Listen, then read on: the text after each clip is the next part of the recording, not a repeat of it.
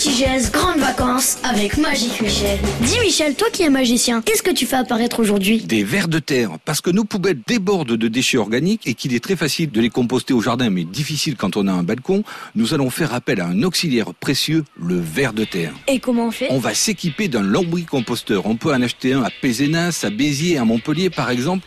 On va le poser sur le balcon, dans le petit jardin, et on va nourrir les vers de terre avec tous les déchets organiques de la maison. Et c'est facile C'est d'autant plus facile que, avec le lombricomposteur et les vers de terre, je fais disparaître mes déchets organiques et je récupère du compost de qualité pour mon jardin, mes pots, mon potager.